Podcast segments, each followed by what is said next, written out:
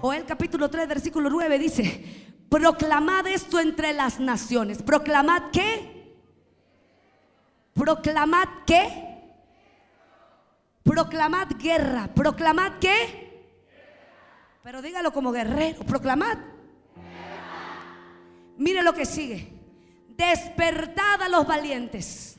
Acérquense. Vengan todos los hombres de guerra. Versículo 10. Forjad espadas de vuestros asadones, lanzas de vuestras hoces. Diga el débil.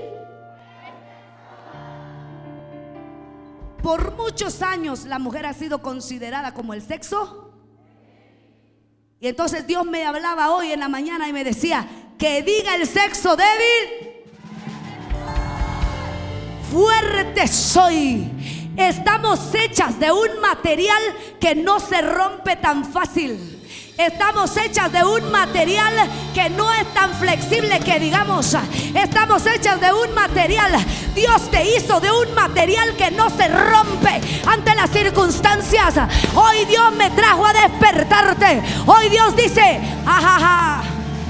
Es bonito saber que Dios te va a bendecir. Pero el Dios que me trajo hoy me mandó a decirte si estás lista para la guerra. Te lo voy a volver a repetir otra vez. Es de pra, pa, pa, pra, pa, pa. Eso mero. Dios me mandó a decirte y me mandó a la Ciudad de México a despertar dos, tres, cuatro guerreras, a despertar dos, tres, cuatro gentes y mujeres que diga, estoy lista para la guerra. A la cuenta de tres usted dice, estoy lista para la guerra. Y voy a ver si usted está lista. ¿Lista? Uno, dos, tres.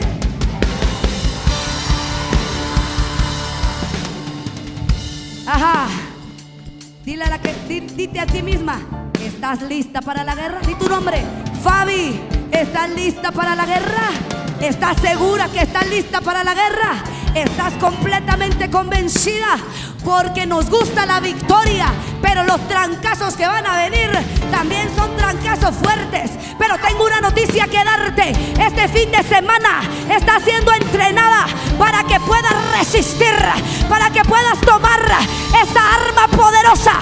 Dios me trajo a decirte, hay un arma en tu boca, hay un arma en tu mano, hay un arma que nadie más tiene. Y con esa arma vas a destruir la fortaleza. Como estamos empezando para que usted comience a emocionarse, yo le voy a enseñar a usted el arma que Dios me regaló. ¿Quiere usted conocer el arma que Dios me regaló? Ponme la foto, por favor. Mire los oídos de mi hija. Yo le conté ayer de ella. Ese es el oído y ese es el siguiente oído. Mire, no tiene los conductos auditivos, están tapados. Pastora, pero tiene aretes, pues claro. ¿Usted qué cree? Ella es una niña yo voy a presumir, pero lo voy a presumir bien. Cada vez que yo muestro eso, le digo, mira, y adornado tengo el arma. Al arma de mía está adornada. Es un arma poderosa. No hay demonio que se pare enfrente de mí y me diga que mi Dios no está vivo. No hay gente que pueda pararse enfrente de mí que me diga que mi Dios no es sobrenatural. Yo tengo una hija que no puede oír científicamente, pero mi Dios le dio la vida, le dio la salud y le dio todo.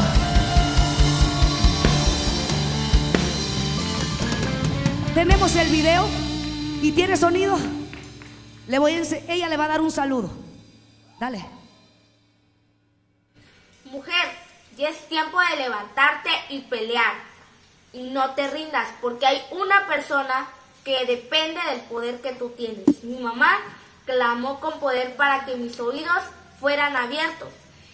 Y yo declaro que en este evento tus oídos serán abiertos. Y yo estoy aquí como producto de lo que Dios hizo en mi vida. Mire, esa niña que usted escucha eh, hablando, Es una niña que cuando ella nació, el doctor se me acercó y me dijo, qué bueno que están jovencitos, qué bueno que no, que, que, van a tener más hijos, porque esta tu niña no va a poder escuchar, esta tu niña no va a haber modo de que escuche, no tiene los oídos afuera y tampoco se le formó. Tóquese usted detrás de sus orejas, detrás de sus orejas usted tiene dos huesitos, ella no los tenía tampoco. Y entonces comenzamos un proceso fuerte de poder, pero ¿sabe qué? Para que tú puedas establecer ser el reino de Dios en tu casa. Y cuando el diablo te diga eso ya no se puede, te vas a tener que acostumbrar a eso que naciste. Eso fue lo que me dijeron a mí. Hay que acostumbrarse, hay que hablar señas. Ya no te queda de otra, no hay de otra. Ni modo te tocó. Dile a la que está a tu lado, ni modo te tocó. Pero cuando hay una vieja a nosotros no nos gusta que nos digan vieja, pero yo se lo voy a decir hoy. Cuando hay una vieja que tiene los pantalones bien puestos, que tiene los pies plantados en la tierra, pero la cabeza puesta en el cielo, dice, ¿cómo de que no se va a poder? ¿Cómo de que no se puede? Yo voy a orar. Yo sé que hay poder en mi boca. Lo que voy a hablar del día de hoy es, hay un poder que libera. Hay un poder para liberar. Y ese poder está en tus manos y en tu voz.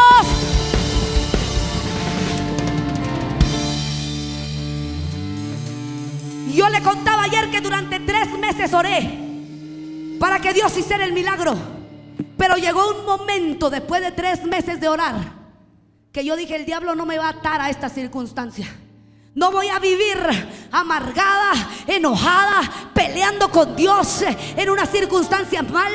No voy a vivir con Dios rogándole todo el tiempo, llorando todo el tiempo, porque yo dije, hasta aquí se terminó. A los tres meses yo dije, no más voy a orar agarré a mi bebé, caminé al altar, me paré en el altar, hice esto que estoy haciendo ahora con mi bebé abrazada de tres meses y le dije a Dios, si tú sanas a mi hija, te prometo servirte el resto de mi vida.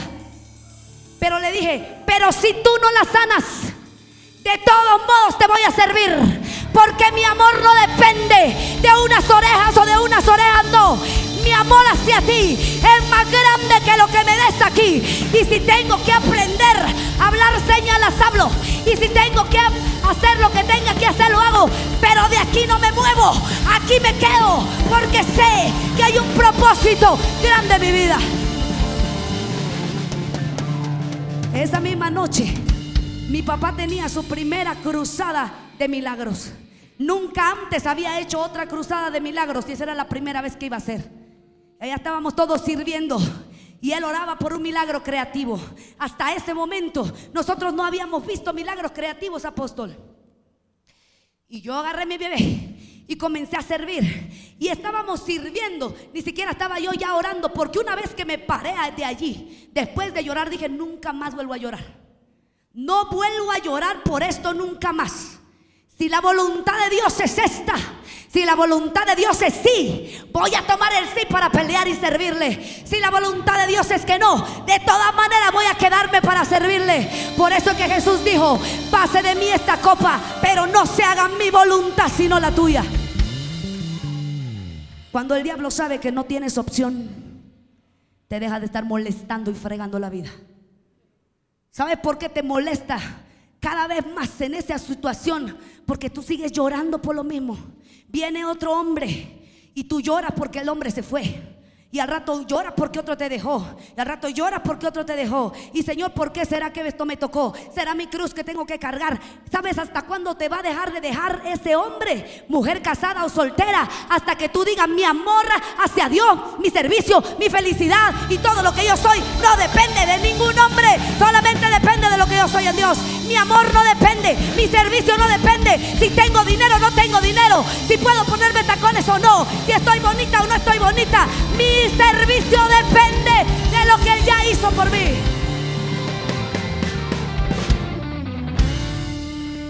Y porque no hay manera, dile que está a tu lado, no hay manera. Yo se lo he dicho a mi esposo, mi esposo y mis hijos lo saben. No hay manera que yo pare de servir a Dios. Y ellos han tenido que venir conmigo también. ¿Sabes cuál es la mejor manera? Para que tu casa camine atrás de ti. Que no pares que sigas y sigas y sigas y sigas y sigas. Sigue sirviendo, sigue dando, sigue compartiendo, sigue orando, sigue clamando, sigue orando, sigue adorando. En un momento se va a pegar contigo y te va a decir, está bien pues, no puedo seguirte, ahí te sigo, dale pues, ahí voy atrás de ti. Va a llegar un momento en el que no le va a quedar de otra más que seguirte. En mi casa mis hijos saben que no hay opción. Hasta el más pequeñito sabe. Y él, mi papá me dijo lo siguiente, mi amor, es que yo creo que cuando tú eh, veniste y ya ibas a ser mamá, Dios le dijo a tus hijitos, mi hija se llama Dafne y el pequeñín se llama Eric, pero todos le decimos Kikín y ahora dice que es el apóstol Tomasito, ahorita le voy a contar por qué. Pero resulta que ellos, me dice mi papá, antes de que vinieran a la tierra, le dijo Dios, tu mamá va a ser la pastora Fabi y tu papá va a ser el pastor Eric. Ellos trabajan mucho. Así que cuando llegues a la tierra, te portas bien. Obedeces. Creces y caminas, ¿verdad, pastora Lari? Te aguantas a la hora de tomar chichita hasta que mamá pueda. Yo le di ocho meses solo pecho a mi hijo, sin mamila. Pero él me tenía que esperar. Desde que recién nacido allá, yo me tocaba cantar por acá o coordinar por allá, porque yo estoy metida en todo. Mi papá dice que soy el ajonjolí de todos los moles. ¿Sabe por qué? Porque yo sé que Lugier tiene una bendición y yo quiero la bendición de Lugier. Y entonces me metí a servir con mujer y ahora soy coordinadora de todos los sugieres. Y yo sé que como escudero tiene una bendición, entonces voy a ser escudera de la mujer de Dios porque sé que ella carga algo que yo necesito. Y por ahí vi que cuando cantaban había una bendición. Me metí a clases de canto para que yo cantara también. Y de repente hubo quien predicara. Le di cuento una cosa que usted no va a creer. Yo soy la persona más tímida que usted se puede imaginar. Cuando yo voy con mi marido, yo le tengo que decir, habla tú, vete tú, hazlo tú. A mí no me gusta hablar para nada. Eso no parece, ¿verdad? Si usted supiera lo que siento yo cuando estoy ahí sentada, que ya me van a presentar. Tengo ganas de vomitar salir corriendo, se me agua, se agua todo.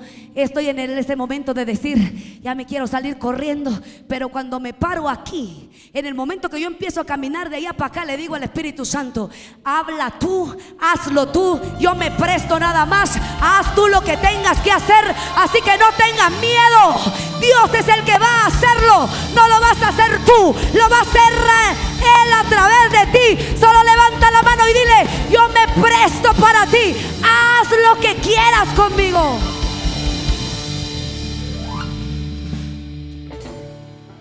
Y entonces mis hijitos han tenido que acostumbrarse a lo que es mamá. Y a trabajarle duro, haga conmigo así.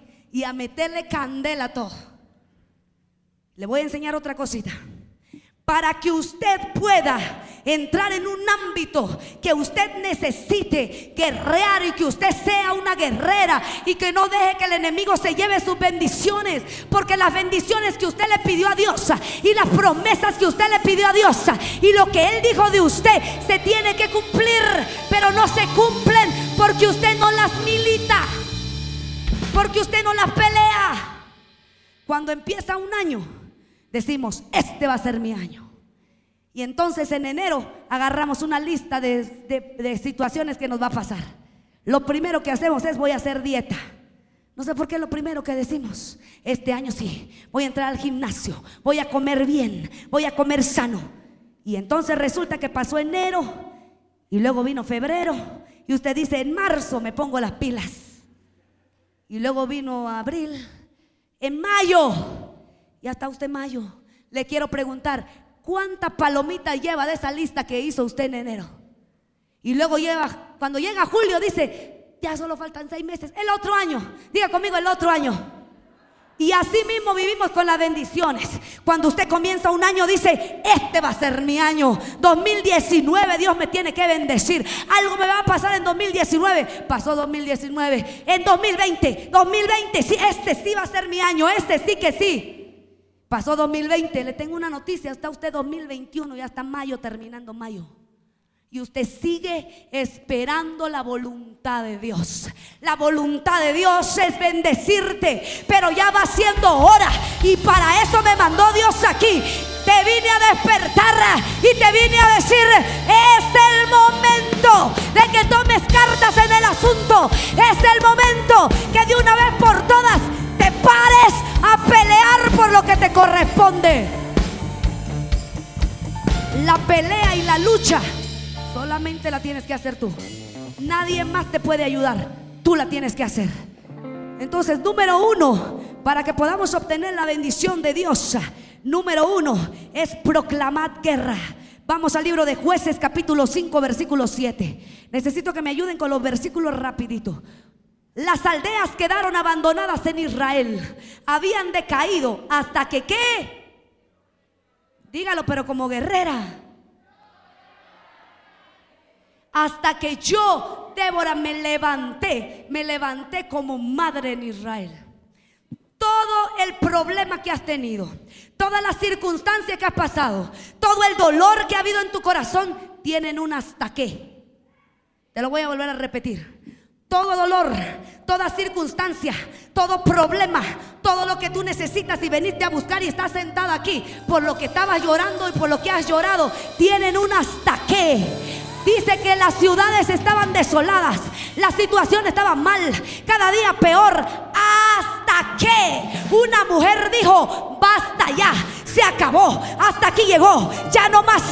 Dios te trajo hoy para decirte, es el tiempo que de una vez por todas te pares y digas, hasta aquí, hasta que yo me levanté. Mi casa ha sido dañada, pero hoy me levanto. Hoy tomo una carga por mi casa para pelear por lo que me corresponde. Esa enfermedad tiene un hasta qué. Esa circunstancia tiene un hasta qué. Ese dolor tan grande que hay en tu corazón tiene un hasta qué. La circunstancia puede ser la más terrible. La circunstancia puede ser la más difícil que esté pasando, pero tiene que haber un hasta qué, un momento en el que te hartes de vivir como vives hasta ahora. Un momento en el que digas, ¿sabe qué es lo que está pasando? Un momento en el que de repente tú despiertes o te caigas así como dice por ahí en, sí y digas, es momento, yo soy hija de Dios. ¡Ey, momento! Yo soy hija de Dios. Por lo tanto, si la palabra de Dios dice que Él hace buenas cosas para sus hijas, tienes que comenzar a pedir por las buenas cosas que hay. Hay unas cosas ahí arriba que fueron creadas para ti. Comienza a jalarlas, comienza a traerlas. Este es el tiempo para que comiences a jalar todas las bendiciones que se crearon ahí en el cielo para ti.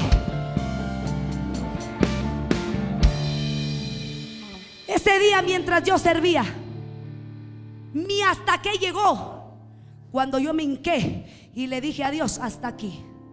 Ya no voy a seguir orando, ya no voy a seguir llorando, porque estaba yo desgastada de orar también. Porque tanto orar por una cosa, por otra cosa, por lo mismo, por lo mismo, te desgasta también. Entonces yo ya estaba desgastada, yo dije, hasta aquí. Ya no oraré más. Si voy a aprender a hablar señas, comienzo de una vez. Y si lo vas a sanar, de una vez pero ya no más. Cuando llega un punto en tu vida en el que dices, ya no más voy a llorar por esta situación. ¿Cuántos años llevas llorando por ese milagro? ¿Cuántos años llevas llorando por esa situación que no te deja avanzar, que no te ha dejado pelear y no te ha dejado ir más allá? ¿Cuánto tiempo llevas peleando por eso? Hasta que tú te paras y dices, ya no más, hasta aquí llegó. Así como dijo Esther, si perezco que perezca, pero hasta aquí se termina. Cuando hay una mujer o un hombre que dice, ya no más, no más me voy a desgastar para eso. Dios me trajo para decirte, deja de desgastarte y comienza a declarar y decretar eso para que se acelere ya. Yo soy un poco necia con Dios. Y cuando yo oro, le digo, lo quiero aquí y lo quiero ahora, no para mañana. Y cuando le voy a pedir algo, le digo, me vas a mostrar bien, porque si me lo muestras medio medio, me ataranto y me voy a perder. Entonces a mí me gustan las cosas aquí y ahora. Cuando hay una Débora que de repente dice, Esto está destruido. Cada día la ciudad está peor. Cada día la circunstancia está peor. Nos vamos a morir todos. Se van a morir los hombres. Se van a morir los niños. Nos vamos a morir las mujeres. Entonces ella se paró y dijo, hasta aquí. Ya no más. Me voy a levantar yo. Si no hay nadie que se levante, levántate tú. Levántate tú. Levántate tú. Yo te vine a decir, levántate tú. Volteate a la que está a tu lado y con voz de autoridad dile, para de llorar y levántate tú. Ese día en la tarde, mientras estábamos sirviendo, yo agarré a mi nena, siempre la tenía aquí, y con un fular o chal, como tú le llames, me lo enrollaba yo a mi cuerpo. Y la tenía yo enrolladita conmigo. Y andaba yo corriendo, ayudándole a cachar a una gente, ayudándole a parar a otra gente. Y ahí andaba yo corriendo. De repente mi papá se voltea en medio de la administración de ese día, de la sanidad que te estoy diciendo que fue la primera sanidad, eh, noche de milagros que él hizo, y tocó los oídos de mi nena. Y le dijo, te ordeno que seas sana ahora. Y mi nena brincó. Seguimos sirviendo.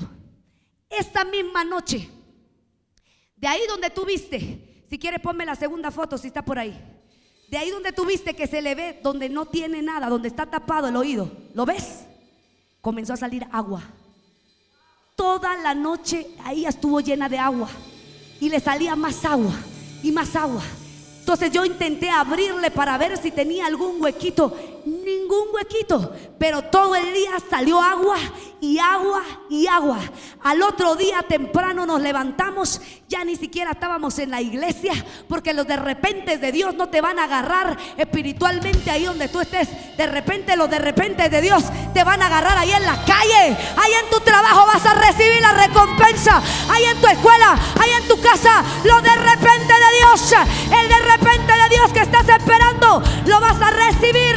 menos pensado. Y nosotros estábamos viendo un partido de fútbol. Somos un poco aficionados. No le voy a decir a quién, pero vea usted mi color. Y mi nena estaba abajo de la cama, de, de la mesa, perdón. Mi casa se hace una pachanga cuando hay fútbol. Y estábamos todos sentados en la mesa, emocionados. Así como soy de emocionada aquí, así soy de emocionada también para eso. Entonces estábamos todos sentados ahí. Y de repente nuestro equipo metió gol. Y obviamente todos los que estábamos en la mesa gritamos. Puede gritar más gol que aquí es la mujer.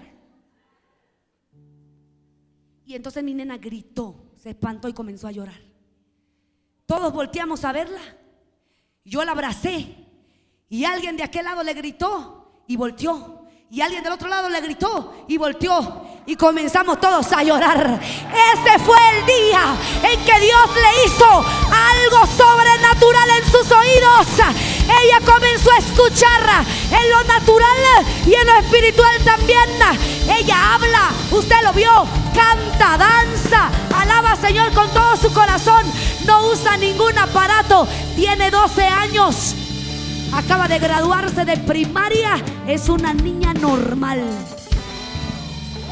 Y yo tengo un papel, porque cuando Dios te va a dar algo, te lo va a dar completo. Y se lo vas a refregar a quien no te creía. Por eso, mi amada hermana, este proceso que estás pasando solamente va a ser tu mayor trofeo en la vida. Ay, el que no cree en ti, cuando tú le enseñes, tu Dios sobrenatural y todopoderoso sabrá que tu Dios está vivo.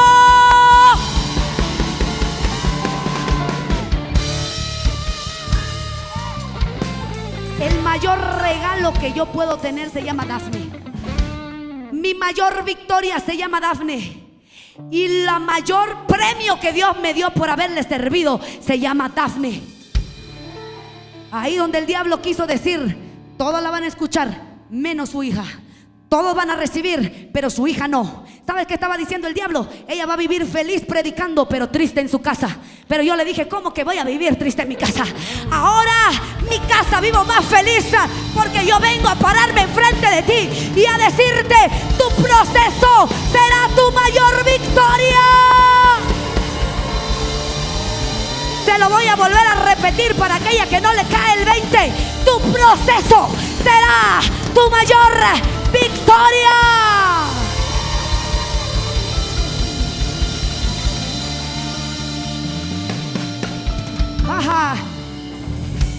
Y a partir de ese día, mi nena no tiene problema. Pero yo sabe qué hice, porque quería yo refregarle al diablo lo que me quería, me quiso hacer. Agarré a mi nena y lo llevé a un estudio de audiometría. Y le dije a la doctora, quiero que me la cheque para ver cuánta audición tiene de un oído y del otro. Porque yo le quería mostrar también a todo incrédulo que no quiera creer que Dios hace algo donde no lo hay.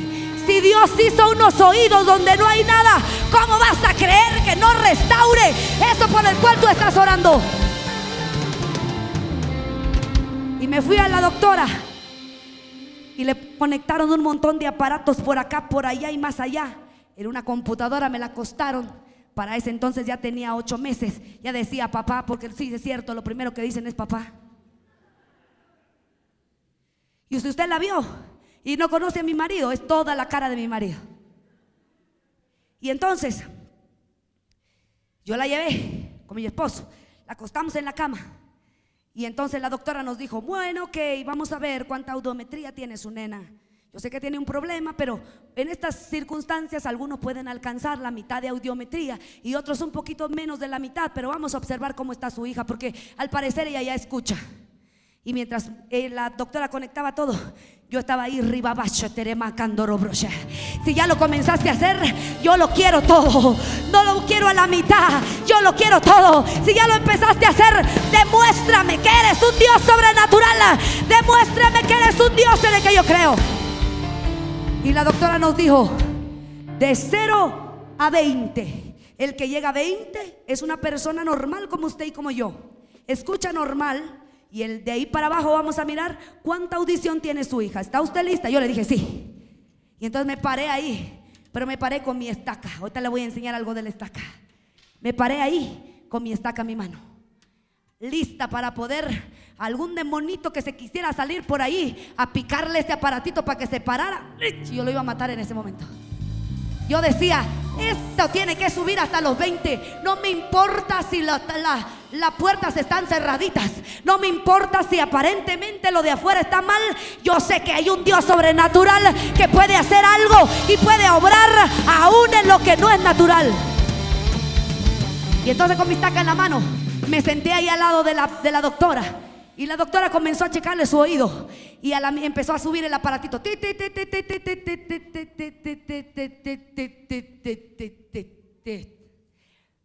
Audición 20 en el oído derecho.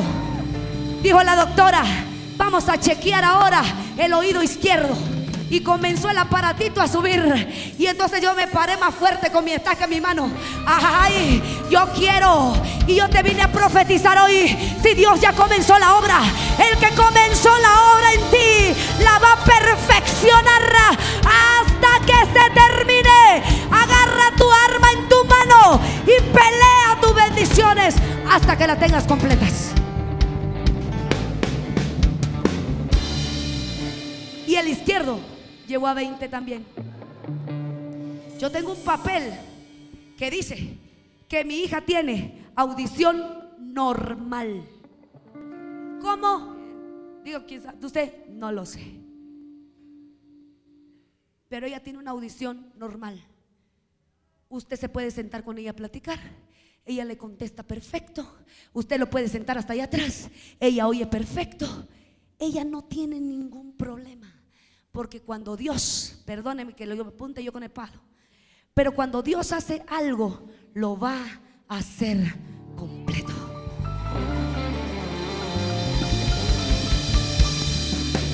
Así que va siendo hora que te pares y digas conmigo, este día proclamo guerra. Se terminó el tiempo de jugar. Se terminó el tiempo de esperar. Este día proclamo guerra. Habrá una mujer en esta día que grite, este día proclamo. Se lo voy a volver a repetir. Este día proclamo. Este día proclamo guerra. Dígalo así, pero parada con poder. Este día proclamo guerra. Número dos. Dos. Despertad a los valientes. Ahí mismo donde estábamos leyendo, en Joel, número dice, proclamad guerra, y número dos dice, despertad a los valientes. Vamos a jueces capítulo 5, versículo 12. Jueces 5, 12. Mira qué dice, léelo tú. Despierta, despierta, Débora. Despierta, despierta, entona cántico. Levántate, Barak, y lleva tus cautivos, hijo de Abinoam. Quiero preguntarte una cosa. ¿Cuándo se despierta alguien? Cuando está dormido. El problema de nosotros, y es el número dos, es que vivimos dormidos. Dios te bendice. Te cae una bendición el domingo. Agarra la bendición de tu Padre Espiritual. Sale de aquí empoderada. Con la estaca en tu mano o con lo que sea en tu mano diciendo voy a vencer, voy a derrotar y llegas a tu casa y cuando llegas a tu casa agarras tu silla, aquí mejor arriba, te sientas porque ya estoy haciendo un desastre aquí. Y aquí me voy a sentar allá, pero no me van a mirar. Cruza tu pierna y te duermes. El otro domingo, el sábado en la noche, como que te despiertas y dices, ay, el domingo voy a ir a la iglesia otra vez. Agarras y ahí vas a la iglesia otra vez. Y regresas a tu casa a dormirte. Y así feliz te quedas viviendo el resto de tu vida cristianitamente hablando. Y el diablo hace...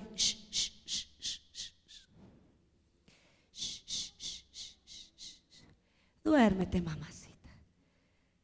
Por eso es que, número uno es que tú sepas que entraste a una guerra. Pero número dos, despierta. Despiértate, despierta. Dios me trajo a decirte, despierta hay alguien cerquita de ti, dile así que pero con voz fuerte, despierta. Despierta. Cada vez que Dios te quiere bendecir, te tiene que despertar otra vez. Y viene otra bendición y otra despertada. Y otra bendición y otra despertada. Quiero que vayamos rapidito al libro de Isaías capítulo 52 versículo 1. Isaías 52 1. Rápido, rápido, rápido, rápido. Isaías 52.1. Bueno, lo voy a leer desde aquí. Mira qué dice. Despierta, despierta. Vístete de poder, oh Sión. Vístete tu ropa hermosa, oh Jerusalén, ciudad santa, porque nunca más vendrán a ti incircunciso o inmundo. Versículo 2. Versículo 2. Sacúdete del polvo Levántate y siéntate, Jerusalén. Suelta las ataduras de tu cuello, cautiva, hija de Sión. Mientras tú estás durmiendo, el enemigo te va a atar. Y hay tres espíritus rapidito que te atacan para que tú duermas. Número uno es el letargo. El letargo es un estado de cansancio y somnolencia profunda y prolongada. Es además síntomas de varias enfermedades. Y las enfermedades son torpeza, insensibilidad, decaimiento de ánimo, flojera, relajación profunda y pereza. Por eso de repente lo quieres todo y de repente no quieres nada. Por eso de repente quieres darlo todo a Dios y de repente no le quieres dar nada. Porque hay un espíritu que se llama letargo que te ha mantenido durmiendo y por eso no has tenido la bendición. Pero hoy desde Chiapas Dios me trajo con una lanza a despertarte el día de hoy, a decirte, despierta.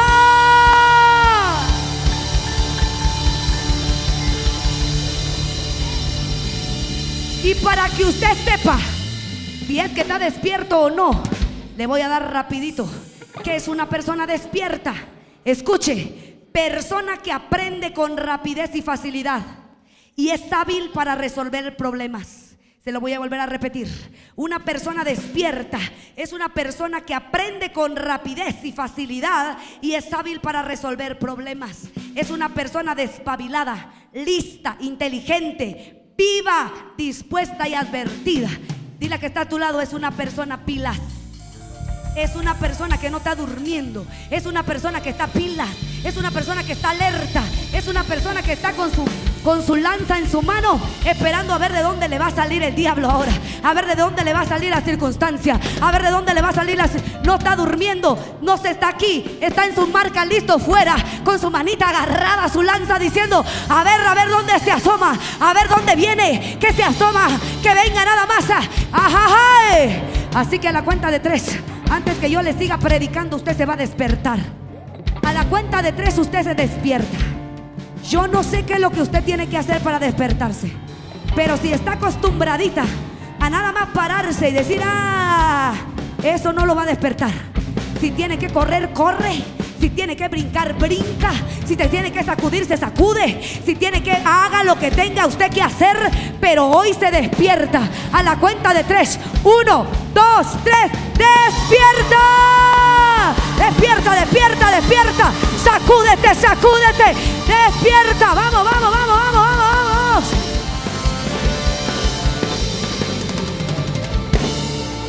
Número uno, despierta. Quédate ahí donde estás. No te tienes que mover. Aquel que está despierto está vivo, dice. Es inteligente. Usted sabe que algo va a pasar hoy, ¿verdad que sí?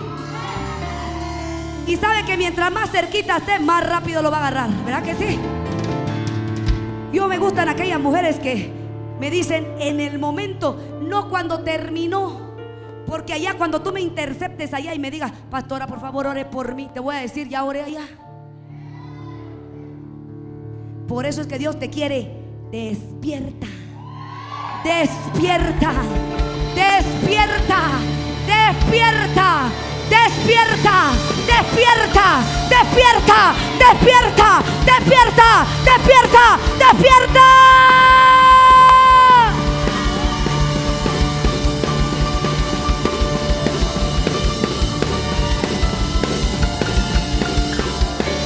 Mira qué dice, despierta, despierta, hija de Sión. Y el número dos dice, sacúdete del polvo. El sacudirse la liberación. Lo que hizo ese ratito la pastora Clary. Cuando venga el problema, cuando venga la tristeza, cuando el marido no te lleve mariachi, llévame la mariachi tú. Yo agarré un día y dije, yo necesito recibir un poquito más de mi marido. Y entonces dije, le voy a poner la vara más alta. Agarré mi estaca, me compré mi traje de charro mi sombrero de charro, contraté un mariachi y me paré en su ventana y le canté.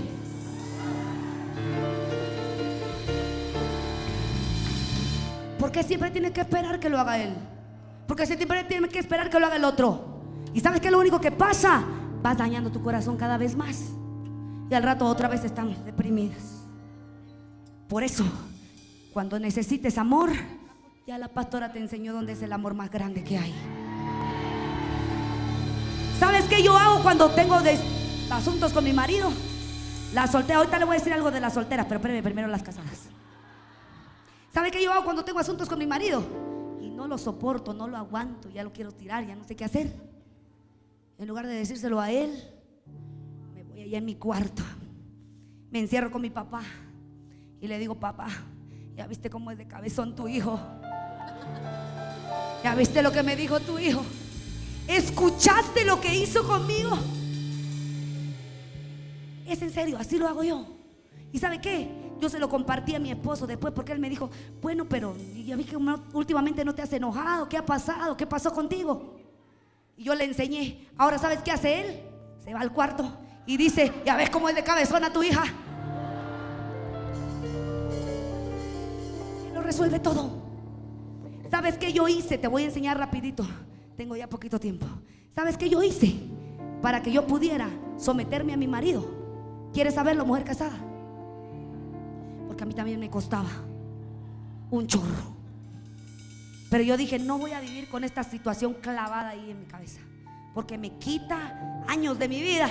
Y yo la pasión la necesito para poder empoderar y no para estar peleando con el marido.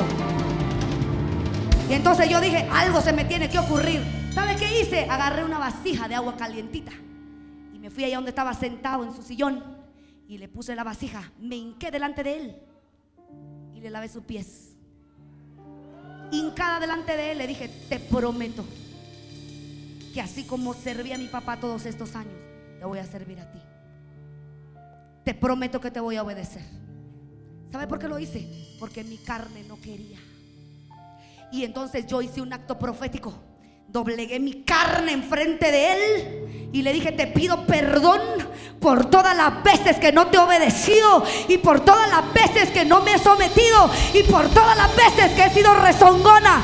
Pero a partir de ahora te prometo que tú vas a hacer la cabeza y yo te voy a obedecer.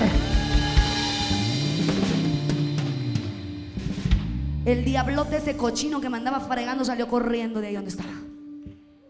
Cuando hay una mujer que sabe que las bendiciones tienen que bajar a su casa, no le importa arrodillarse enfrente, pedir perdón y hacer lo que sea. ¿Sabes qué es lo que pasó? Mi casa se fue a otro nivel. Mi esposo ahora me ama mucho más que antes y a mí ya no me cuesta obedecerle. Hace dos años anteriores Usted ya no me va a dejar terminar de predicar, ¿verdad? No, dice.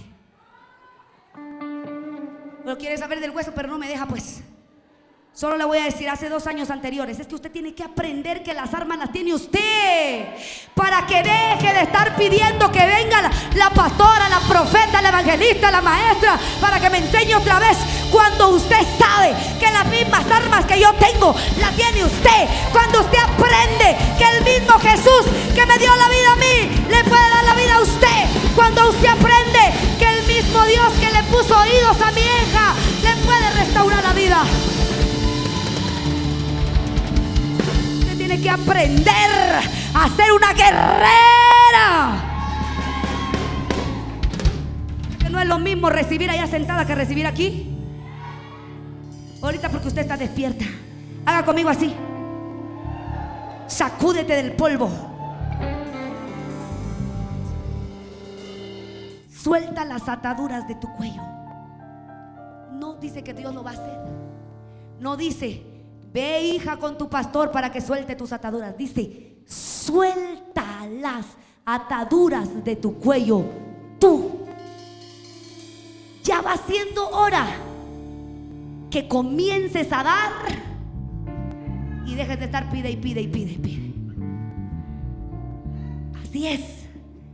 ¿Y cómo se hace eso? Despierta, sacudida y sin ataduras. Hágalo conmigo. Despierta, sacudida y sin ataduras. Quita las ataduras de tu cuello y sacúdete el polvo y despierta.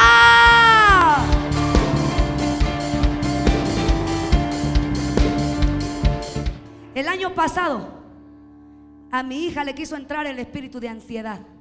Ese espíritu que anda rondando por todos lados ahora. Y entonces en las noches ella no dormía y lloraba.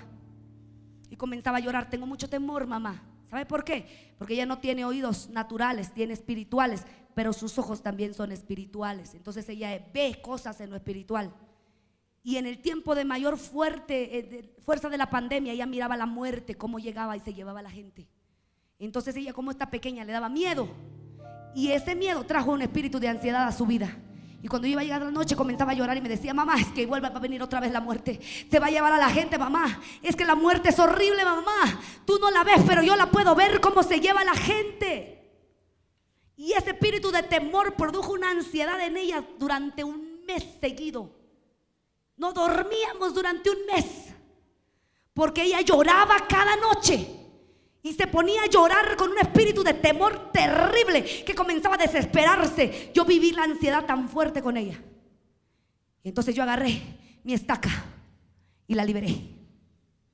Y después no pasó nada. Diga conmigo, no pasó nada.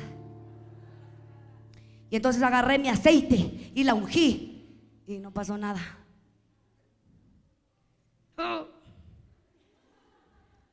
Y dije, bueno, tal vez este espíritu está más grandote. Y lo fui a llamar a mi papá.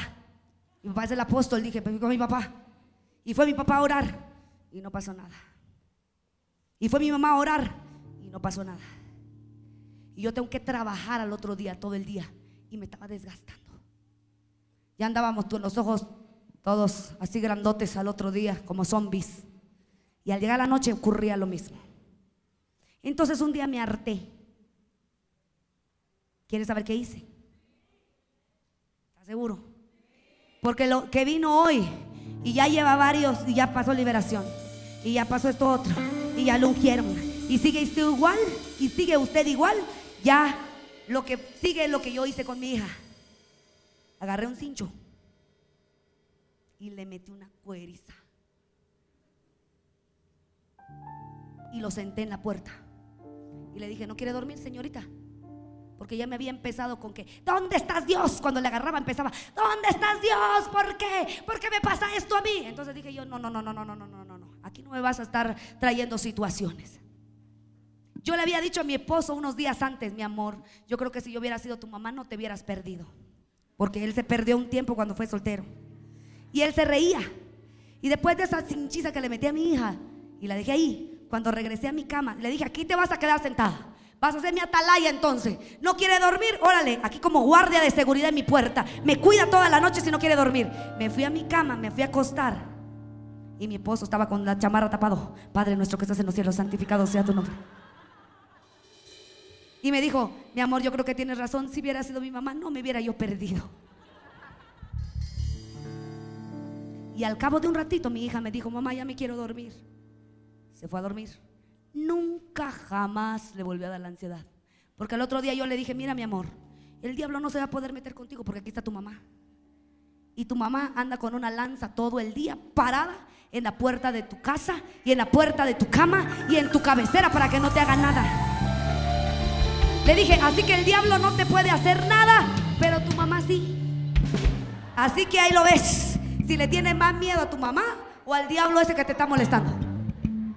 Ahora cuando mi hija me oye decir eso, dice, cuando tenía yo la ansiedad, dice, con dos cuerazos se fue luego. Quiere decir que hay cosas en tu vida, mamacita chula, que ya no tiene que ver con Dios, Dios ya lo hizo. El problema tuyo ya va siendo hora que alguien venga desde Chiapas a decirte, ya basta de estar llorando, despierta, agarra tu estaca y comienza a pelear la, palabra, la batalla que te corresponde. Deja de llamar a alguien para que les pelee. Pelealas tú. En tus manos está el poder. Levanta la mano y levanta la voz.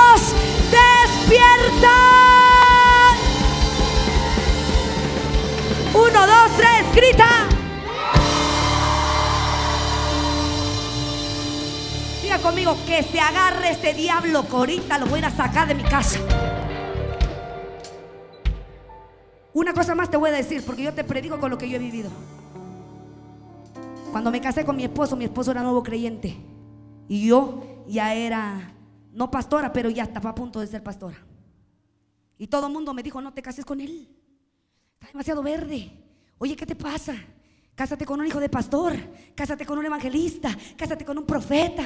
Yo decía, mm, yo necesito uno que pueda yo aquí. Yo me gusta la guerra, pues. Todo iba a estar bien. No, yo quería guerra en mi casa. No, no es cierto. La verdadera razón es porque yo ya tenía un rumbo en mi vida. Cuando tú tienes una visión y ahí te va para las señoritas. Cuando tú ya sabes a dónde vas. Cuando tú ya sabes lo que quieres en Dios no te dejas influenciar por cualquier persona que está allá afuera. Porque ya tú sabes que al unirte en un yugo desigual vas a tener que tú como mujer entrar al papel que él quiere. ¿Me entiendes? Porque tú eres una mujer y vas a tener que someterte. Y al yo casarme con un evangelista, me iba a tener que meter al ministerio del evangelista. Y me iba a llevar al ministerio de saber quién. Y yo toda la vida dije, voy a trabajar y servirle a mi papá y a mi mamá el resto de mi vida. Entonces yo dije, si me caso con un evangelista, voy a ser la esposa del evangelista. Y me va a llevar con el evangelista. Si me caso con el profeta, voy a ser la esposa del profeta. Pero como yo quería, ya estaba determinada lo que quería. Yo dije, un nuevo creyente dice todo que sí. Lo bueno que no me está escuchando. Y cuando yo le dije, vamos a servir a Dios con todo el corazón, y yo oré al Señor para que el Señor nos hablara, nos, habló un profeta y el profeta le dijo, tienes que renunciar a tu cargo que tienes, porque él tenía una plaza en Pemex en Veracruz y tenía que renunciar a la plaza de Pemex en Veracruz e irnos a vivir a Chiapas sin dinero y comenzar fuerte. Usted sabe lo que es una plaza de Pemex en Veracruz. Es uno de los mejores, de los trabajos más pagados que hay. Y era herencia de su papá. Entonces no solamente iba a haber pleito con el papá, sino con toda la situación. Pero como él estaba nuevito y todo decía que sí, dijo, sí señora, ya voy. Y ahí nos fuimos para Chiapas. Pero desde el primer día que yo me casé, yo sabía, y aquí te quiero hablar mujer, mujer que no estás casada, enfócate y mira hacia dónde vas a ir para que no te desvíes y no al rato digas, ay, es que yo tenía, la quería yo ser tal cosa, pero luego me casé y todo se destruyó. Todo se derrumbó, no. Cuando tú estás enfocada, Dios envía a alguien contigo para que caminen juntos al mismo propósito que hay. Ay, pastora, pero eso me lo hubiera dicho antes porque yo ya me casé. Ah, bueno. Entonces cada día desde que yo me casé, yo sabía que había que agarrar mi lanza y pararme todos los días antes de que él se levantara y no pelear con él, pero pelear alrededor de él y comenzar a declarar lo que había dentro de él, porque yo sabía que él era un hombre que no iba a ser el esposo de la pastora, sino que iba a ser el pastor mío que me iba a llevar a establecer el reino de Dios. Entonces yo tuve que pelear cada día. Yo me levantaba a las 3 de la mañana antes que él se levantara y comenzaba a declarar, tú eres el sacerdote de mi casa, te voy a ver predicando. Yo sé que hay dones, hay talentos dentro de ti. Yo declaro ahora mismo en el nombre de Jesús, se activa el don, se activa el llamado ahora, ahora, ahora. Lo hice durante un par de años. Cada día. Yo no peleaba con él porque, ¿por qué no quieres ir tú? ¿Por qué lo tengo que hacer yo? ¿Por qué no oras tú? Porque todo lo que nosotras decimos, yo peleaba allá arriba y activaba su espíritu cada día oraba por su pantalón, oraba en sus camisas, oraba donde se dormía, en la almohada antes de que se acostara, agarraba mi aceite y le ponía las manos a la almohada y le decía, cuando tú duermas, ángeles van a establecer los dones que hay en tu vida, el llamado que hay en tu vida. Eric, yo declaro que eres el varón de guerra, eres el varón sobrenatural, eres el varón poderoso. Y él no quería nada con que tenga ni que ver con predicar ni con nada de eso. Él quería ser el ayudante de mi mamá allá en la tiendita. Él trabajaba en la tiendita de la iglesia y ahí le gustaba estar. Pero yo me levantaba. No había día que yo no me levantara a pelear, a pelear, a pelear. Y eso es el número tres. Rapidito te voy a dar el número tres. Forjad espadas de vuestros asadones. Vamos por favor. Libro de jueces capítulo 5 versículo 24. Ya no lo pongas, te lo voy a redactar. Cuando Débora dijo, vamos a ir y vamos a vencer y vamos a derrotar. Y la Biblia dice que en mano de mujer se ganó la batalla, ¿tú te acuerdas? Pero no fue Débora la que lo mató. Hubo otra mujercita que mientras Débora oraba para que se levantara, hubo otra ya encerradita en su casa que tenía un arma en su mano. Ahí en el que leímos primero dice, forjad espadas de vuestros asadones. El asadón no es un arma de guerra. Pero quiere decir que de donde no hay, ahí es donde Dios te va a usar para que tú seas de bendición para alguien más. Y dice la palabra de Dios, tú lo buscas en jueces y ahí lo lees todo el capítulo. Pero iba corriendo el enemigo. Se iba escapando el enemigo. Y, y esta mujer que se llama Jael estaba adentro de su casa. Y salió a mirar. Y cuando vio que venía corriendo ese hombre, abrió sus puertas y muy guapa se paró en la puerta y le dijo, ven, ven, ven, pásale a mi casa. El hombre dijo, ya encontré donde esconderme. Era el enemigo del pueblo de Israel al que tenían que matar para que se terminara esa guerra. Y se metió corriendo ese hombre. Y cuando entró el hombre adentro, le dijo Jael, ¿quieres tomar algo? Y el hombre le dijo, agua. Pero Jael se fue a la cocina y preparó una leche tibiecita. ¿Usted ha escuchado ese, ese dicho que dice su lechita y a dormir? ¿No? Porque cuando está tibiecita la leche y se lo da. Entonces esta muchachita lo sabía. Agarró la lechita, se sentó y le dio de tomar leche. Y cuando aquel estaba ahí a punto de cerrar los ojos, ¿dónde lo dejé? Ella estiró su mano a donde había una estaca en su tienda de campaña. Lo jaló y mientras abrazaba a su enemigo, levantó la estaca y se la clavó en la cabeza. Este es el tiempo de una mujer sensata, de una mujer sabia, de una mujer prudente que saque las armas que hay adentro. Hay armas adentro de ti que sabes que Dios puso dentro y Dios me mandó hoy para activar esa arma que tú tienes adentro para rescatar lo que necesita ser rescatado. Así que hoy vas a salir con una lanza en tu mano. Y número último para que yo te enseñe esto. Ah, te voy a enseñar algo un poquito más. Lo último es lo que leímos. Diga el débil, fuerte soy. Diga el débil. Diga el débil. En Génesis 2, capítulo 2, versículo 18 dice, no es bueno que el hombre esté solo. Diga conmigo, no es bueno. Cuando la Biblia dice, no es bueno, cuando Dios dijo, no es bueno, entonces Tarán se formó una mujer. Porque dice, no es bueno que el hombre esté solo, le haré ayuda idónea. Quiere decir que tú fuiste formada hmm, porque había un problema. Te lo voy a volver a repetir. Tú fuiste un producto de que había un problema que se tenía que resolver. Y cuando hubo un problema que había que resolver, Dios dijo, hay un problema que resolver, voy a crear a una mujer. Eso significa que somos portadoras de buenas noticias. Dios dijo, esto no está bueno, voy a crear a una mujer. Yo no sé si tú lo puedes entender. Nosotras fuimos creadas de una situación que es un hueso. Dios agarró a Adán y lo durmió. Y de una, lo traje en este tamaño porque la chiquitita no lo iba a saber. Y sacó una de sus costillas. ¿Verdad que sí? Y de la costilla formó una. Y luego se la presentó al hombre. Y fue llamada varona. Y los bendijo y les dijo, fructificad y multiplicados y todo lo que usted ya sabe quiero enseñarles rapidísimo. La costilla, hágase conmigo así.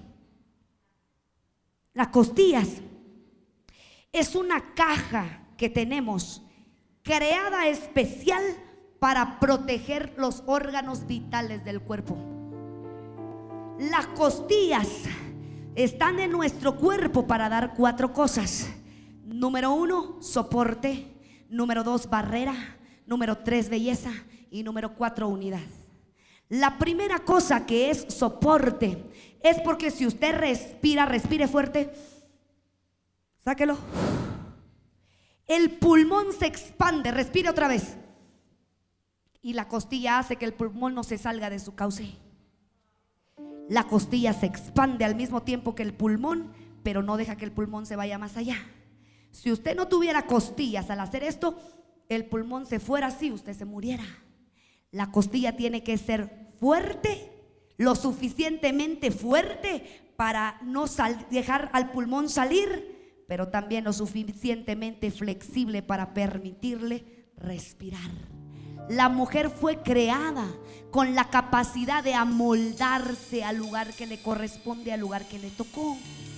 Quiere decir que esa casa donde naciste no es una situación que te tocó y fue equivocada esa casa, ese papá que tuviste, ese papá que te trajo al mundo, esa circunstancia no es una circunstancia, es nada más para que te dejara respirar y para que tú te amoldaras ahí tantito solamente, pero no es para que te mate.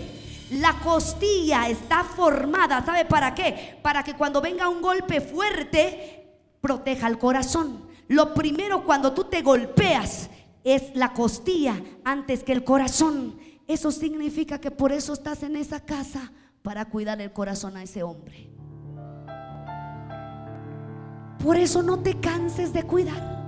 No te canses de proteger, porque dentro de ti hay un gen creado para proteger. No te canses de orar por tu familia, ni de proteger a tu familia, porque el día que tú te canses y digas ya no más, va a quedar el corazón expuesto para que el diablo lo dañe. A partir de ahora, no. Párate enfrente y di, mientras yo viva, esta casa será de bendición.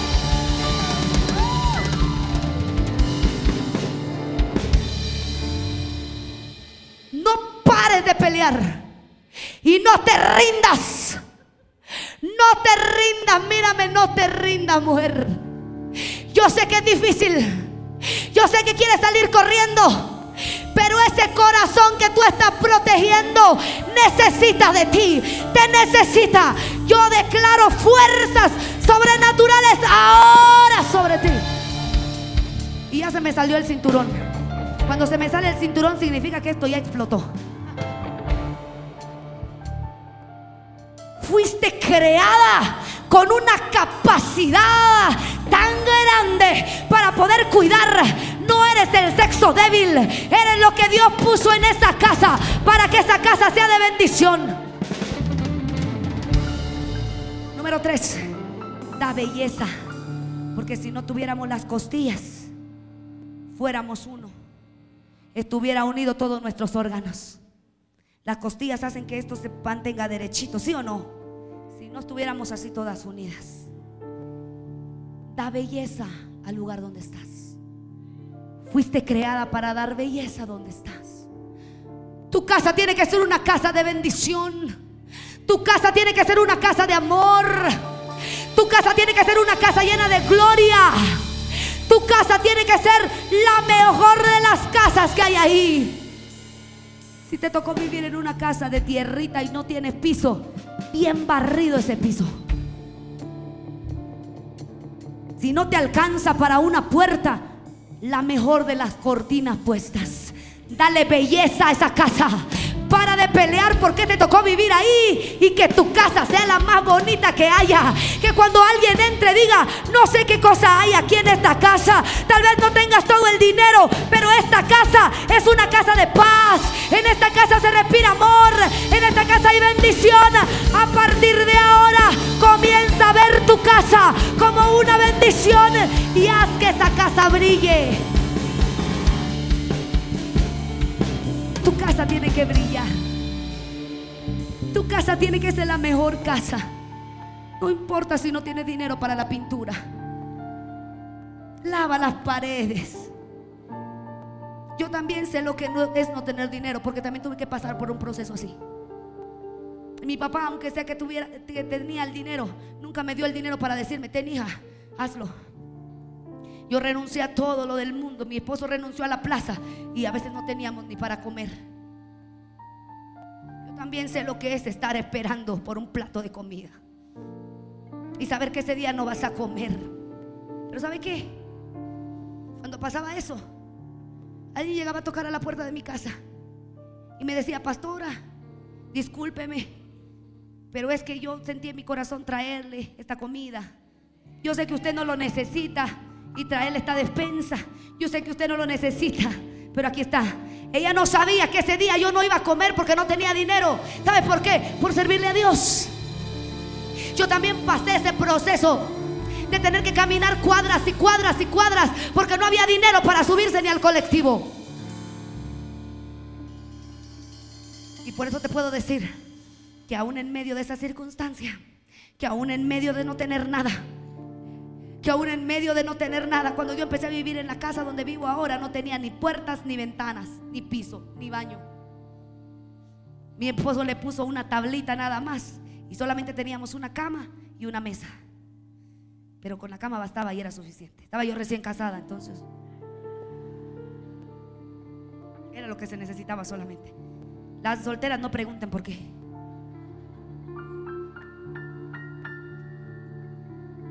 Disfruta lo que tienes. Porque cuando eres fiel en lo poco, Dios te pone en lo mucho.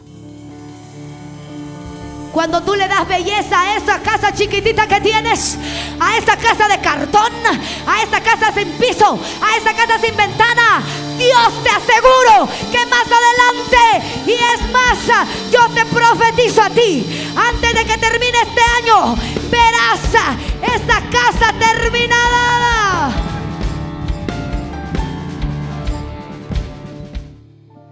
Dios necesita que tú entiendas que fuiste creada para dar belleza. Para de mirarte como el mundo te ve. Para de mirarte fea. Para de mirarte mal. Para de quererte parecer, como decía la pastora, a otra persona. Y comienza a verte como Él te ve. En su presencia. Y cuando tú te crees que eres una belleza, cambia absolutamente todo. Rejuveneces. Yo no te voy a decir cuántos años tengo, pero créeme que si yo te pregunto cuántos años tienes, tú me dices muchos años menos de los que yo tengo. No estoy tan chiquita como parezco. Pero Dios te rejuvenece. Y cada año soy más joven. Y cada año más guapa y cada año más hermosa. Es lo mismo que va a pasar contigo. Y yo lo declaro sobre ti ahora. Y te profetizo en el nombre de Jesús. A partir de ahora, da belleza, mujer. Comienza a creer que eres la mujer que Dios estableció. Comienza a creer que Dios te trajo con una bendición sobrenatural. Y es más, yo nunca antes he hecho esto, pero hoy lo quiero hacer. Es una cosa que es chistosa, pero yo tengo la bendición porque ahora me doy cuenta que es una bendición de no tener que hacer dieta y tener un cuerpo así. Yo no hago dieta. Nunca jamás en mi vida he hecho dieta. Dios lo puso así y yo soy feliz. Ahora que ya soy más grande, ya tuve que ir al gym porque algunas cosas empiezan a ser diferentes. Pero tú que has sufrido tanto, lo siento ahora, sé que es una cosa curiosa, pero que has sufrido por una identidad, porque no tienes un peso, porque no tienes el color, porque no tienes la cara que tú necesitas. Dios me trajo para restaurarte. Y yo declaro que lo mismo que hay en mí y lo que Dios puso en mí por su misericordia yo lo declaro ahora sobre ti. No más maldiciones sobre tu vida. Todo lo que han dicho de ti, hoy en el nombre de Jesús y por la autoridad del Padre y por la autoridad que hay en mi boca, porque soy una mujer bajo autoridad, le ordeno a tu cuerpo, a tu alma y a tu espíritu, sean libre ahora y recibe la bendición ahora en el nombre de Jesús. Y número último. Fue creada para dar unidad. La leona tiene una característica bien especial. Y es que las leonas son las que cazan.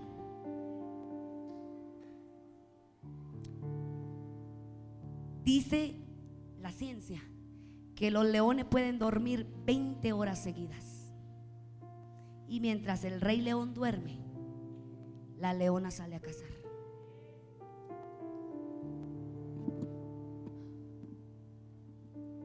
Porque la leona es más ágil. Déjenlo que se caiga. Y se puede esconder más fácilmente entre los arbustos. Porque el león está capacitado para cuidar el territorio. Por eso la leona caza y la leona lo alimenta. Porque mientras ella lo alimente, se asegura de tener un macho ahí cerca de ella, porque si hay un macho cerca de ella, no va a haber otro macho, otro, otro animal que se le pueda poner en su casa.